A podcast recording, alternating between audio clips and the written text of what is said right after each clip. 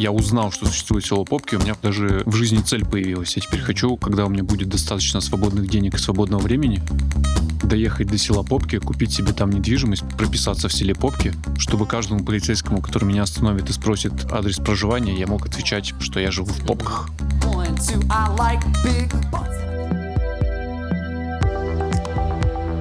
Скажи приветики-конфетики. Привет. Ах, не получилось. Доброго времени суток. Вы почему-то слушаете подкаст «Дима, что происходит?» Надеюсь, делаете это не в первый раз. Но для тех, кто тут впервые, мы видим, что вас становится больше. Сообщим, что это подкаст, который делает редакция 66.ru. Есть такое медиа в России. И тут мы собираемся раз в неделю, обсуждаем события и явления, которые нам показались очень интересными, но могли затеряться в членах. В Екатеринбурге скандальный флешмоб, чтоб не сказать вакханалия, вежливо названная членолепие, похоже, достигла своего апупеоза. Тут я обычно говорю страшные повестки новостей, но даже если вы не из Екатеринбурга, но слышали название города Екатеринбург, то, скорее всего, вы услышали в связи со снежными членами, которые в Екатеринбурге строят. Не знаю, обрадует это вас или нет, но мы будем говорить вообще не про это сегодня, слава богу. Меня зовут Дима Шлыков, я главный редактор 66.ru, и сегодня с нами журналист Кирилл Смельницев. Перед тем, как начнем, стоит сказать, что мы будем очень рады, если вы подпишетесь на нас на той платформе, где вы сейчас это слушаете. Если вы нас поддержите любыми способами выражения своих эмоций, принятыми на той или иной платформе для подкастов, будь то сердечки или звездочки, тоже будем рады. Если оставите комментарий, мы, скорее всего, его прочитаем и в случае необходимости скорректируем свою работу и станем лучше для вас. А если вы поделитесь этим подкастом с кем-нибудь, будем просто счастливы.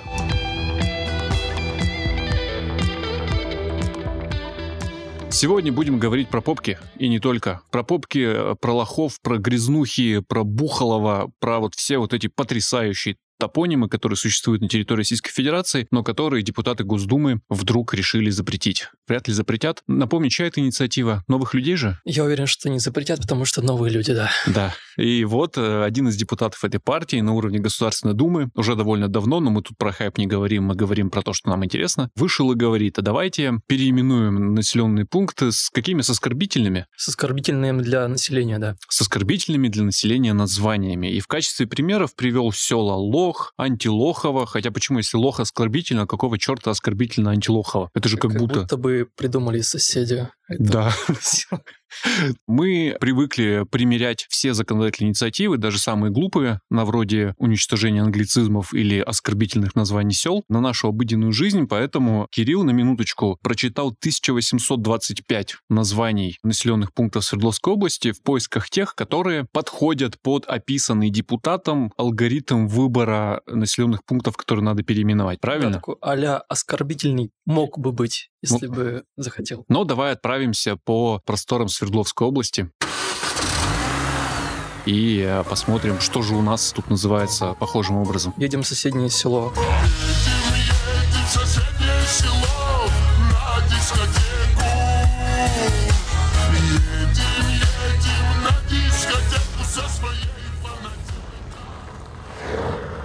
Давай начнем с села Пьянково. Ужасное, отвратительное название. Как, интересно, называются люди, которые родились в селе Пьянково и, ну, имеют там прописку? Пьянчата. Пьянковцы?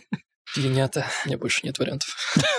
Недалеко от Екатеринбурга, относительно 56 километров, есть село под названием Пьянково, которое, ну, если взять примеры, э, приведенные депутатом на Госдуме, вполне подходят под категорию оскорбительных названий. Ну да, логика понятна. Пьянково, значит, что там? Значит, пьют там все... Ну да, но, блин, у нас целый министр в свое время носил фамилию Пьянков, возглавлял Министерство государственного имущества, и, в общем, никого это сильно не смущало. И тут, кстати, история же такая же. Там первый человек, который это место нашел и куда переселился, у него была фамилия Пьянков. Тело в простонародье звалось Волковским, потому что там было много Волковых. По фамилии ну, видимо, Волков, огромная семья, коммуна, как сектантская такая коммуна, я представляю себе в голове. И они там разрослись и весело и прекрасно жили. Но первый человек, который там появился, это был мужчина по фамилии Пьянков. Ага. 17-18 век.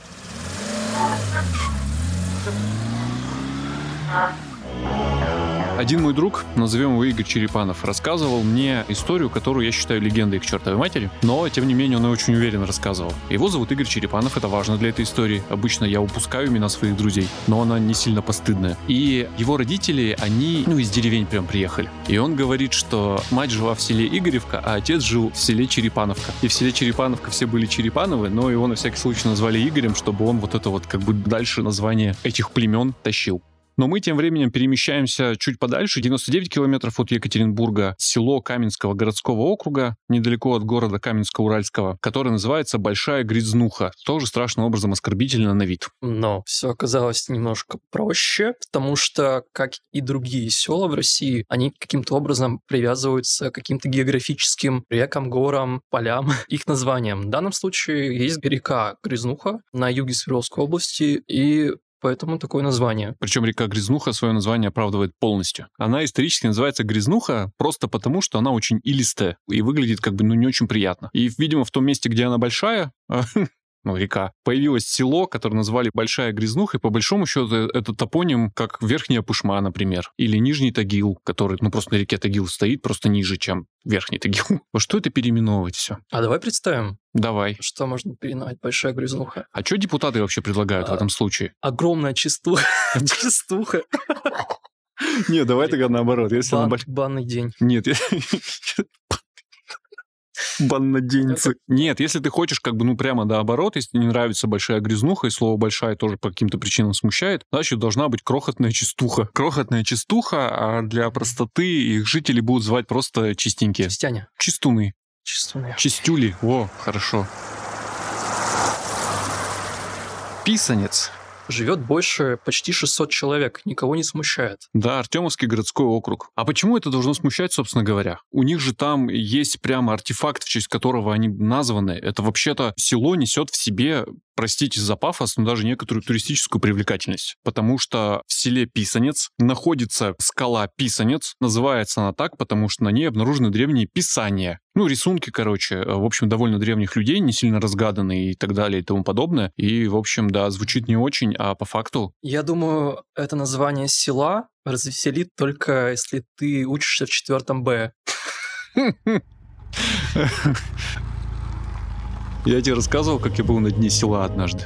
Мы однажды приехали по делу в одно село в Свердловской области, в село, известное на весь мир, потому что там Павлика Морозова убили. И там был как раз день села. И висела официальная программа Дня села, которая включала в себя смотр овощей и фруктов выращенных, народную самодеятельность, надувной батут, выступление главы села. И предпоследним пунктом, что-то между концертом и праздничным фейерверком, там, клянусь, значилась драка стенка на стенку с соседним селом. Ну вот буквально такой пример депутат приводил. У нас в 111 километрах, мы все дальше и дальше от Екатеринбурга. Предыдущая точка была в 107. Есть село Канава, которое, ну почему-то, блин, оскорбительное. Но, наверное, потому что появилось четкое устойчивое выражение, там, уснуть в канаве, там, и валяться в канаве и так далее и тому подобное. Вылез из канавы, родился в канаве и так далее, да. Хотя, на самом деле, жителям этого села тоже есть чем гордиться, потому что канава там совершенно неспроста.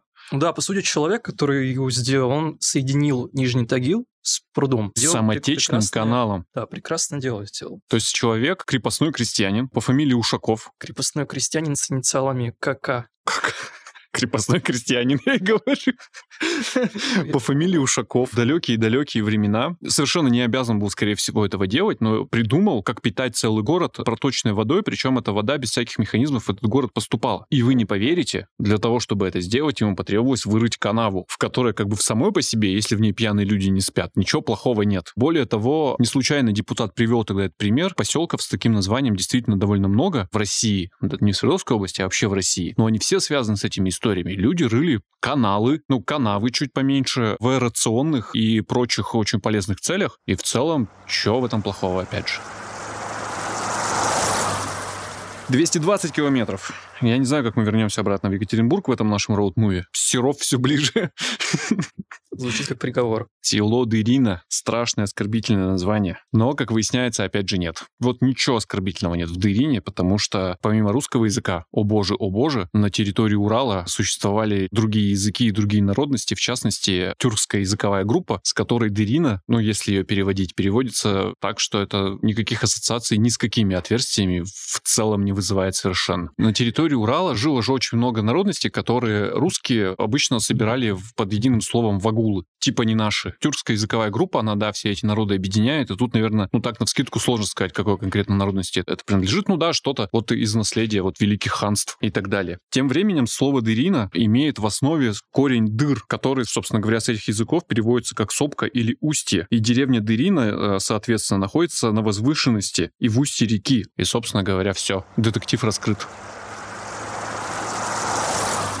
Рассол 227 километров Екатеринбурга, Верхотуринский городской округ. Такое вот образовалось странное село. Да, название это связано с тем, что здесь очень активно солеварением занимались. Буквально добывали соль. Очень было, я так понимаю, прибыльное и богатое место, потому что соль в ту пору стоила «будь здоров». Знаешь, вот примету просыпать соль к беде откуда наберется? Или разбить зеркало тоже к беде? Вообще там все наоборот. То есть, по идее, когда это все придумывали, беда случилась в тот момент, когда ты соль просыпал, потому что соль просто до хрена, сука, стоит, и все. То есть сам акт просыпания соли — это уже беда, так же, как и уничтожение зеркала, которое очень дорого стоило. И, в общем, в целом отсылка к, к соли-варенью, такому промыслу на Урале, развитому в определенный момент, ну, тоже вроде как ничего плохого за собой не несет. А за счет чего он развивался? Тут же нет никаких э, соленых источников. Слушай, как океан, например, там... или море. А вот и нет. Потому что, например, э, есть в Свердловской области небольшая речка Дерней, она называется. Тоже странное такое название, совершенно не славянское по звуку. И вот если ты туда приедешь с лопаткой и друшлаком, и будешь из русла доставать песочек и сыпать его в друшлак, то очень быстро ты найдешь огромные такие зубы, очень похожие на зубы акул. И это реально зубы акул, только зубы акул древних и доисторических, ну прям со слона размером таких. И у них там целый музей, их выкапывают годами, все еще выкапывают. И позвонки ты там найдешь, и так далее, и, и прочее, и прочее. А знаешь почему? Потому что на нашей территории чуть раньше, чем здесь появился человек вообще, было прям море доисторическое соленое море, в котором водились доисторические соленые монстры, ну, потому что они в воде живут. И вся эта соль, она никуда не девалась. И в свое время промысел в Перми соливарный был тоже очень развит, просто это все берется не из воды, это берется глубоко из-под земли, и там этой соли дофига. Так же, как и, я уверен, в, селе рассол. Другое дело, что это истощилось со временем, ну и в целом стало не очень рентабельно, но соль у нас тут есть просто потому, что у нас тут море было. Получается, они эту соль добывали, соль, которая, наверное, 100 тысяч. Ну, миллионы лет, да. И вываривали ее. Это сложный был процесс, был сложный и технологически для тех времен, и логистически, потому что все это потом нужно было в европейскую часть России отправлять, ну и так далее, в другие места, а моря сейчас нет. И, в общем, и люди сильно страдали.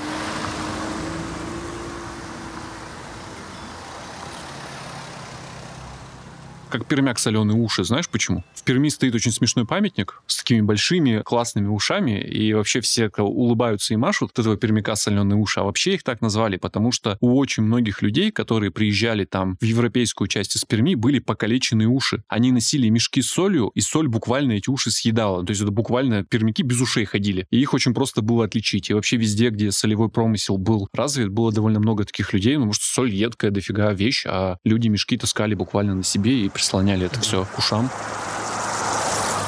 уже 273 километра от Екатеринбурга, и, наверное, буриться куда-то дальше не стоит. И здесь находим село под названием Мочалка. Угу. Но я не понял, от слова «моча»? Как ни странно, да. Это, знаешь, такой детектив, когда ты пытаешься обелить название деревни Мочалка, начинаешь вкапываться. язык. Выясняется, что Мочалка ни при чем, а вот Моча Стало хуже. Ну, это корень у мочалки и, ну, у мочи это однокоренные слова, потому что вообще-то моча изначально означает не вполне как бы те выделения. Это в целом влага, вода, слякоть и так далее. Ну, жидкая субстанция, короче. Мочалка — это штука, которая пропитывается водой, ты моешься. Село мочалка, по всей видимости, вот этот корень просто относит, опять же, к близости к какому-то водоему. Ну, и оно там есть. Для меня мочалка показалась забавным, с чем можно ходить в баню. Интересно, сколько там бань.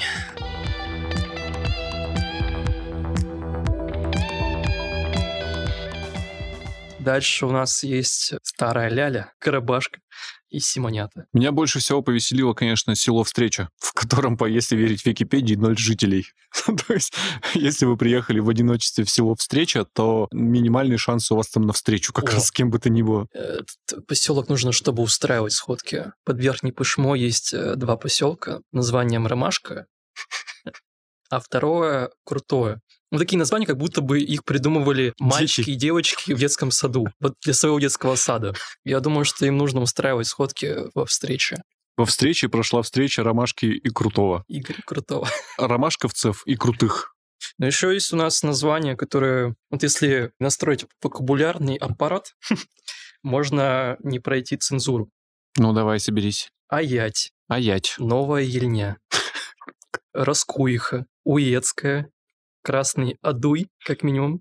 А есть еще поселок Задание. Да почему он так называется-то, господи? Не знаю, я все больше склоняюсь к тому, что ничего никуда переименовывать не надо. Так я не предлагаю переименовать. Мы гипотетически пытаемся следовать законопроекту. Слава богу, его не примут. Еще я все жду, когда же всех накроет осознание того, что во всех названиях, во всех топонимах, потому что, а, ну вот часто же всплывают еще идеи переименовывать улицы, там целые города, области. Вот епархия наша, например, никак не может успокоиться и требует Свердловскую область переименовать в Екатеринбургскую. Но как будто бы в этих названиях, в них же тоже вот исторический слой содержится, они наслаиваются друг на друга. Ну вот были у нас когда-то улицы Карла Маркса и красных командиров, ну так называли. К сожалению, переименовывали э, улицы, это плохо, так, так делать нельзя.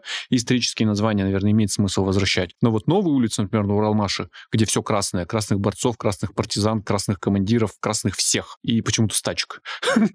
Ну, это уже Элимаш. Вот эти вот как будто бы названия нужно оставить, так же, как и исторические названия деревень, пускай они звучат не очень благозвучно. Я думаю, да, можно оставить, потому что с какой-то степени превращает определенный э, район в музей. Да, ну и в этом память содержится. Почему коммунисты переименовывали э, название улиц? Они как раз эту память-то хотели стереть, воспитать нового человека, в этом смысле это логично. А сейчас как будто бы нам это не очень нужно, и в целом это не очень нужно и, и цивилизации. Может, когда ты забываешь о своем прошлом, ты и об ошибках своего прошлого начинаешь забывать и совершать их заново, к сожалению. Но тем не менее, а вот этот культурный слой оставляешь, и все вроде как в порядке. Правда, я все время думаю, блин, а как мы в историю войдем? Вот, например, у меня всегда куча вопросов к комиссии Екатеринбурга по топонимике. Вот мы живем в исторический период, да? Названия, которые мы сейчас называем улицы, они перейдут потом там дальше, достанутся потом, когда они будут судить о нас. И порой всплывают странные названия, типа Мятная, Счастливая.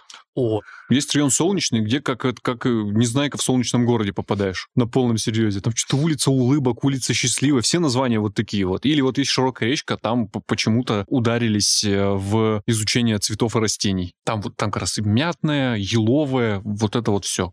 да. Как будто район для барменов. Короче, я за то, чтобы ничего не трогать из старого, а на месте депутатов, я сейчас вообще банальную вещь скажу, я бы подумал, а вот точно люди уезжают из деревень, потому что у деревень названия плохие. Вот если бы в селе Лох, например, вдруг открылось современное экологичное нанопроизводство наномикрочипов с кучей рабочих мест и высокими зарплатами, есть почему-то легкое ощущение, что люди оттуда не только бы не уезжали, но еще и приехали, например. И, наверное, и Лох Industries звучало бы на весь мир. Лох DC. Лох DC, да. И когда искал, как выглядит деревня Лох, я вел в поиске мне выдал вот этот знак, который стоит, и кучу людей, фотографирующихся рядом с этим знаком. И не все довольны и счастливы, как будто бы гордятся этим названием. Вот я сам из города, у которого название может показаться таким несуразным, Кушва. Нормальное название. Нормальное Кушва. название, но когда кто-то говорит не Кушва, а Кушва, мой внутренний патриотизм нач- локально начинает бурлеть. И я начинаю всех исправлять. Не Кушва, а Кушва. Такая вот мелочь. Я думаю, что люди, которые живут в Дырине, возможно, также относятся к своему, своей родине и не хотят, чтобы ее переименовали. Вряд ли кто-то спрашивал их мнение на самом деле. Дорогие друзья, если вы находитесь в поселке Попки и каким-то удивительным образом слушаете этот подкаст и знаете, как там прописаться, напишите мне, пожалуйста, на любой площадке, которую вы используете для прослушивания этого подкаста, напишите «Дима, мы готовы тебя вписать». И я с удовольствием стану гордым гражданином села под названием Попки. Я уверен, за этим будущее. Ну, я пойду, да, в задание. Буду там поднимать село, чтобы, оно, чтобы можно было переименовать в указ. Спасибо, что вы это послушали. Очень рад, что вы это делаете там не разово, а постоянно, хотя это тоже вызывает у меня э, вопросы преимущественно к себе. Если есть э, что нам сказать по поводу этого всего, вы знаете, где нас найти. И э, услышимся через неделю. Пока-пока. Пока-пока.